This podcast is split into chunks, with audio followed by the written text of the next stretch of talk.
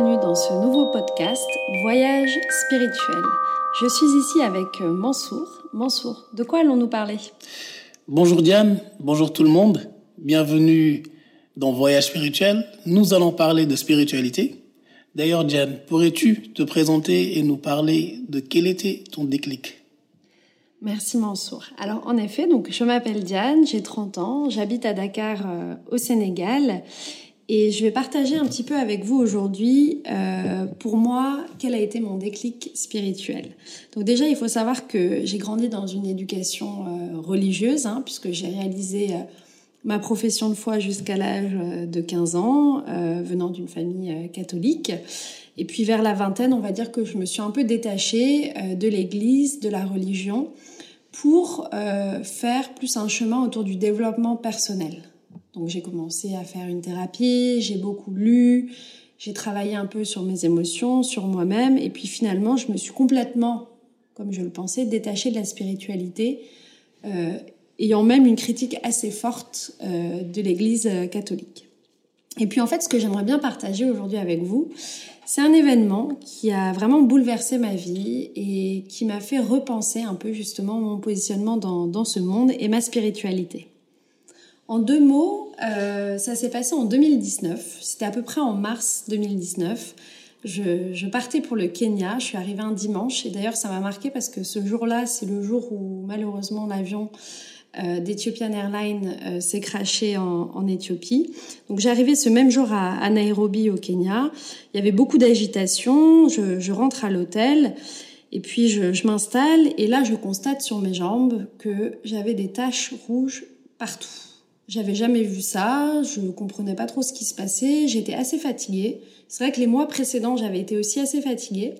Mais vraiment, c'était la première fois que, que, je voyais ça et même ça me dégoûtait un peu. Je, je comprenais pas trop ce que c'était. J'ai fait deux semaines de mission entre le Kenya et l'Éthiopie et euh, au fur et à mesure, la fatigue s'installait vraiment et les tâches surtout étaient de plus en plus importantes, commençaient à se répandre aussi euh, sur mes bras, mes avant-bras. Et en plus de ça, j'avais vraiment des douleurs dans les articulations. Donc j'ai été euh, deux fois à l'hôpital, on m'a dit bon, tout semble aller, peut-être une réaction, vous inquiétez pas trop, vous pouvez prendre l'avion et rentrer à Dakar. Donc je rentre à Dakar, je vais voir la médecin qui me suit elle me regarde, elle m'ausculte, on fait quelques analyses et puis elle me dit bon bah en fait vous avez une maladie auto-immune. Donc moi je je connaissais pas du tout euh, le terme, je m'y étais jamais vraiment intéressée, donc j'essaie de poser des questions, mais je comprends rapidement qu'on ne sait pas pourquoi, on ne sait pas comment, euh, mais c'est très fréquent. Il y a beaucoup de sortes de maladies auto-immunes. C'est le système immunitaire en fait qui se retourne contre le corps. Donc au lieu de le protéger, euh, commence finalement à, à l'attaquer. Et donc moi, pour le coup, mon système immunitaire s'attaquait à mes vaisseaux sanguins. Donc elle me dit, euh, voilà, il faut faire des traitements, prendre des corticoïdes. Bon, moi, j'étais pas très très partisane de ça. Donc malheureusement, on va dire que j'ai laissé un peu la maladie euh, euh, prendre le dessus, tout simplement. J'ai commencé à être extrêmement fatiguée, à avoir des douleurs très très intenses. À 15 heures, je pouvais plus marcher. J'étais clouée au lit. Euh, toutes les nuits, je voyais mes articulations qui gonflaient. J'avais beaucoup d'arthrite euh, rhumatoïde. Et puis, euh, vraiment, en quelques semaines, en fait, j'ai eu le sentiment de perdre toute ma valeur. Parce que je me disais, mais si ça s'arrête pas, et on savait pas d'où ça venait et si ça allait s'arrêter, je me disais, mais qu'est-ce que je vais faire, en fait? Si je peux pas travailler, quel est mon intérêt? Si je peux pas sortir, voir mes amis, quel est mon intérêt? Donc j'ai commencé à, vraiment me sentir seule et d'ailleurs c'est un peu un voyage que j'ai moi-même voulu faire seule. Et puis j'ai commencé à me poser énormément de questions, je me suis vraiment questionnée parce que je me disais mais je mange bien, je fais du sport, euh, j'ai fait une thérapie quand j'étais plus jeune. Je réfléchis à ces questions de euh, développement personnel. Alors pourquoi, pourquoi moi aujourd'hui euh, j'ai une maladie? D'où est-ce que ça vient? On ne sait pas l'expliquer. Et pourtant euh, aujourd'hui les maladies auto-immunes c'est la troisième cause de mortalité dans le monde. Donc vraiment j'ai commencé à, à, à rechercher des, des solutions, des informations. Et c'est vraiment là où j'ai compris deux choses, vraiment deux choses fondamentales qui ont transformé ma vie. La première chose que j'ai compris, c'est que euh, le monde est énergie. Nous sommes faits d'énergie, ce monde est fait d'énergie. Euh, cette énergie qu'on peut appeler énergie divine, entre guillemets. euh, et que nous sommes tous la source de cette énergie et que finalement le corps se rééquilibre naturellement dans ce monde, mais surtout le corps est à l'écoute en fait de toutes nos pensées, de nos paroles, de nos actions qui émettent une certaine vibration. Que j'avais beau faire tout le sport, tout le travail personnel que je voulais, si je changeais pas fondamentalement entre guillemets ma compréhension de, ma place, de mon rôle dans ce monde, et aussi si je ne comprenais pas en fait à quel point euh, mes émotions euh, émettaient des vibrations et une certaine énergie qui pouvait être enregistrée par mes cellules et donc transformer euh, vraiment la programmation entre guillemets de mon corps, et ben finalement je, je pourrais faire tout le développement personnel, je ratais quelque chose. Et en fait, je me suis vraiment reconnectée pendant cette période-là à, à, cette conscience intérieure, à cette énergie, et je me suis reconnectée à ma spiritualité. Parce que moi, je pensais que parce que je, je m'éloignais de la religion, j'étais plus quelqu'un de spirituel, euh, que je n'y avais pas le droit, entre guillemets. Et pourtant, cette énergie, en comprenant pourquoi on parlait d'énergie divine et, euh, et, et, comment elle composait le monde, j'ai compris en fait que euh, j'étais quelqu'un d'autrement spirituel grâce à ton contact aussi Mansour parce que finalement euh, au quotidien on partageait sur ces sujets-là et que tu étais un de mes premiers guides. J'ai compris qu'il fallait que je me reconnecte à la lumière intérieure euh, que j'avais, que la solution était en moi et donc j'ai commencé par des exercices de visualisation, méditation à vraiment me reprogrammer Alors j'ai aussi pris des, traitements, des médicaments qui m'ont permis, euh, en toute honnêteté, de, sortir de cette période. Et aujourd'hui, je suis très contente parce que je, je n'ai aucune séquelle et j'ai de la chance que que ce soit pas quelque chose de chronique. Mais en fait, euh, je dirais que c'est vraiment un moment où déjà le fait de devoir redéfinir ma place et ma valeur, ça m'a permis de comprendre que non, euh, le travail et la richesse que je crée ne faisaient pas ma valeur dans ce monde. Euh, que notre place elle est beaucoup plus importante, que mon énergie je devais la concentrer sur euh, justement visualiser en fait et agir au mieux euh, au quotidien. Et finalement, c'est un peu euh, ce que je souhaiterais partager aujourd'hui. C'est peu importe la culture, euh, votre culture en fait, votre religion, où vous vivez dans le monde, euh, L'important aujourd'hui, c'est vraiment de se reconnecter à son bien-être, à sa créativité, à son développement personnel, de connecter tout ça pour faire son propre voyage spirituel, comprendre euh, notre intention dans ce monde, aller plus loin et retrouver finalement une paix et un équilibre intérieur pour avancer. Et c'est vraiment ça que, que je souhaite partager. Et justement, Mansour, toi, je pense que plus que personne, très tôt, tu as compris en fait euh, cette place de la spiritualité et tu as, tu as commencé ton propre chemin. Donc, est-ce que tu pourrais toi aussi nous partager un peu ce qui t'a amené aujourd'hui à faire ce podcast? Avec euh, beaucoup, beaucoup de plaisir, Jan. Euh, Mais tout d'abord, euh, en, en, écoutant, en t'écoutant raconter cette histoire, je, je me rends compte que, que l'on peut vivre une tranche de vie avec une personne, mais que cela ne suffit pas forcément à comprendre ce que cette personne a vécu. Et qu'en réalité, cette même tranche de vie comptée, par la même personne, finalement nous fait euh, nous fait comprendre cette euh, cette histoire d'une manière euh, encore plus profonde. Et euh, cela me pousse encore à, à réfléchir à combien l'homme est, est, pluridimensionnel, parce qu'en fait aujourd'hui, euh, tu parles d'énergie.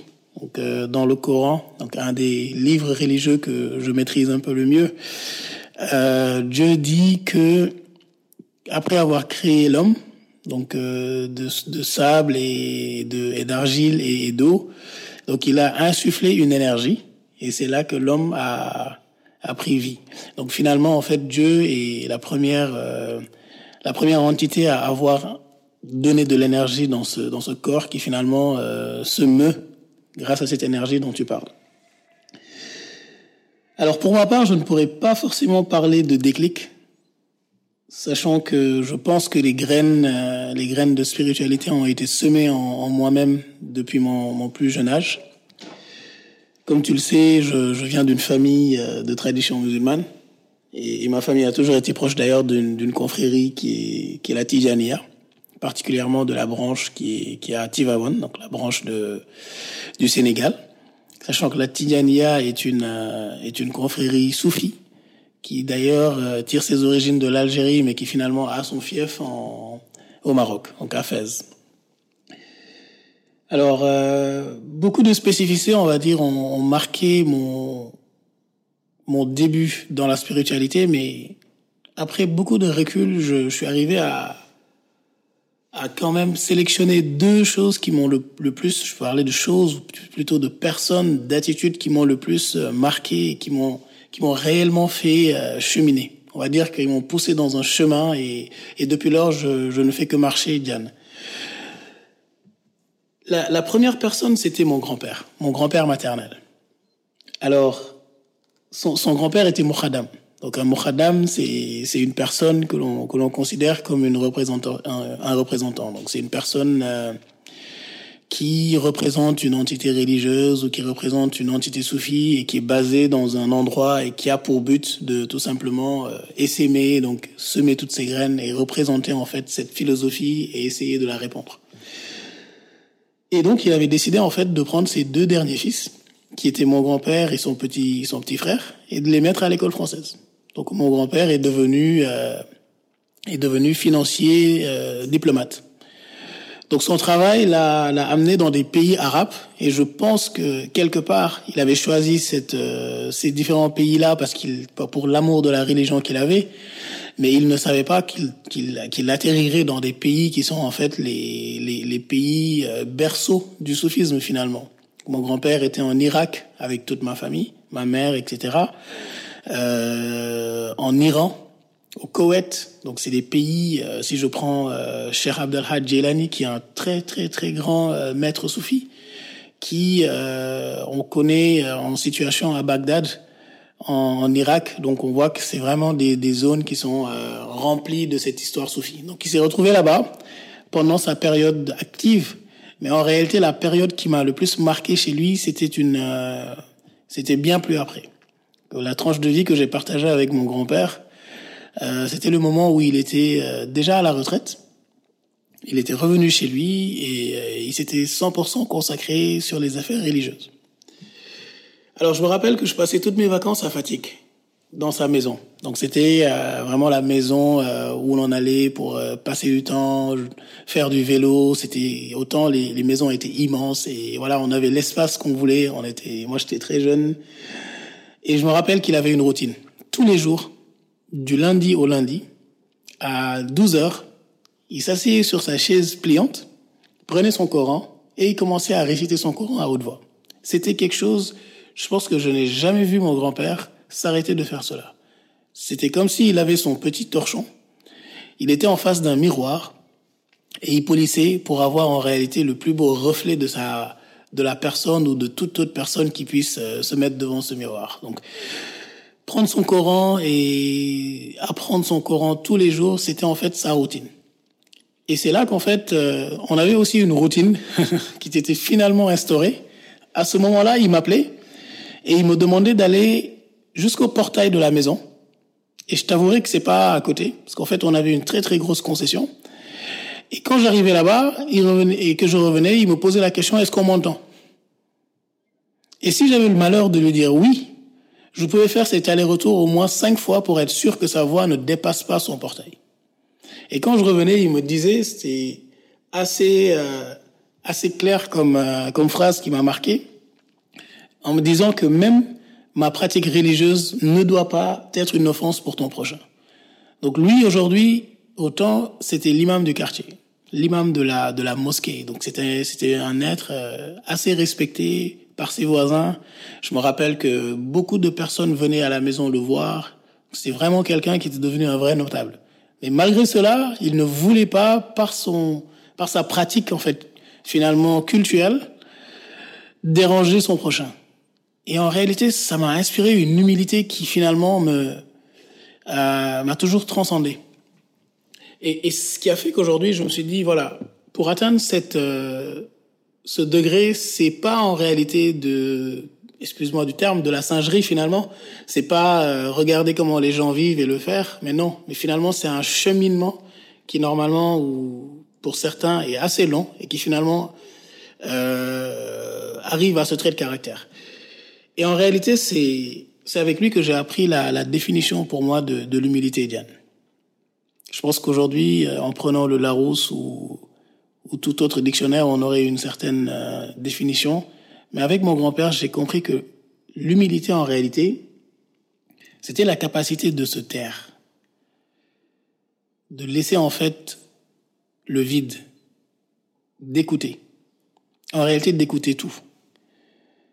Respirer profondément et de voir autour de soi, de considérer toutes les choses, de considérer les fourmis, de considérer les arbres, de considérer les, les pierres qui sont autour de nous, sachant que tout finalement fait partie en fait d'un tout, qu'avec beaucoup de recul, beaucoup de calme et beaucoup d'écoute, on finit finalement par entendre. Mais quand malheureusement on n'arrive pas à faire ce recul et on n'arrive pas à respirer profondément et en fait à ouvrir ses yeux, finalement on ne se rend jamais compte euh, de la pluridimension autour de nous. Diane, la deuxième personne qui m'a qui m'a poussé dans ma dans ma quête spirituelle, euh, c'est une personne que j'ai connue bien après. C'est une personne qu'aujourd'hui, je pense, euh, en l'évoquant dans ce podcast, euh, elle parlerait à beaucoup de personnes. C'est la personne de Cheikh Abdelaziz Sy Dabar. Alors, Mam Dabar, communément comme on l'appelait, était le troisième calife de la Tijaniya à Tivaouane, donc au Sénégal. C'était une personne, euh, je pense, aujourd'hui, un podcast ne pourrait suffire pour parler de, de sa dimension finalement. Je pense qu'aujourd'hui, euh, dans nos pays, plusieurs récents événements, par exemple euh, les émeutes qui se sont passées, ainsi de suite, euh, chaque fois qu'un événement se passe, on dit toujours que c'est l'absent le plus présent, sachant que des des recommandations qu'il avait qu'il avait données des années auparavant revenaient et c'était encore plus d'actualité que que, que, que, que le moment qu'il qu'il avait euh, parlé de ces de ces faits là. Aujourd'hui, en réalité, je pense que parler de ses qualités euh, et d'en réalité comment il était au quotidien avec des gens, comment il, il, il, arrivait à communier avec les gens, je pense que c'est, c'est, ce serait euh, l'objet d'un podcast beaucoup plus large. Mais un seul trait de caractère pourrait aujourd'hui le définir, son humilité. Je me rappelle à un moment donné, et, et ça, je, je parle au travers des, des lèvres de mon père, sachant que cet homme a élevé mon père, donc il était très proche de lui. Donc finalement, je connais cet homme très très bien au travers de mon père qui qui finalement euh, peut te parler de certains moments vécus avec lui qui, qui sont extraordinaires. Souvent, euh, on le voyait avec des habits, finalement presque en haillons. Et quand on lui posait la question, mais tu es le calife général, pourquoi tu ne prends pas le temps de mettre des vêtements? Il répondait, écoutez, le mécanicien, quand il porte ses tenues, c'est avec ça qu'il répare en réalité les véhicules. Je porte ma tenue, mais pour réparer des âmes. Il avait l'humilité de, de ne pas savoir en réalité la différence. Il avait l'habitude de dire aujourd'hui, je dois pouvoir comprendre et mettre au même pied d'égalité celui qui me donne et celui qui prend. Sachant qu'en réalité, c'est la même entité finalement. Donc il avait la grandeur de comprendre que le monde était un. Et c'est sur ce, Diane, que je te que je vais m'arrêter, sachant que je pourrais continuer dans cette voie et parler de cette personne pendant des heures et des heures. Merci Mansour pour euh, c'est vraiment un beau partage et je pense que tous les deux on se rejoint vraiment sur euh, cette philosophie de vie, comme tu as dit. Euh, parce que pour nous, c'est une véritable philosophie, étant donné que notre spiritualité euh, guide tous nos, gestes, toutes nos paroles, toutes nos pensées. Ça nous, a, ça nous permet de voir, en fait, et tu l'as beaucoup dit, les, différentes dimensions de, ce monde et atteindre différents niveaux de conscience. Et c'est vraiment ce qu'on souhaite partager avec vous. Tu as parlé de, réparer des âmes finalement, c'est de, se reconnecter tout simplement à son âme et c'est chacun ce que nous faisons à travers nos voyages spirituels.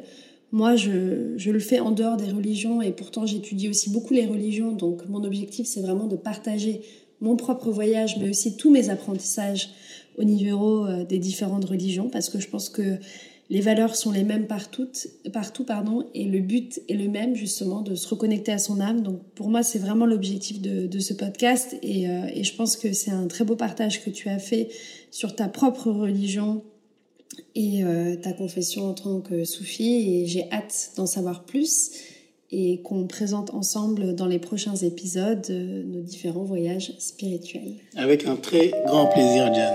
Merci beaucoup. Merci.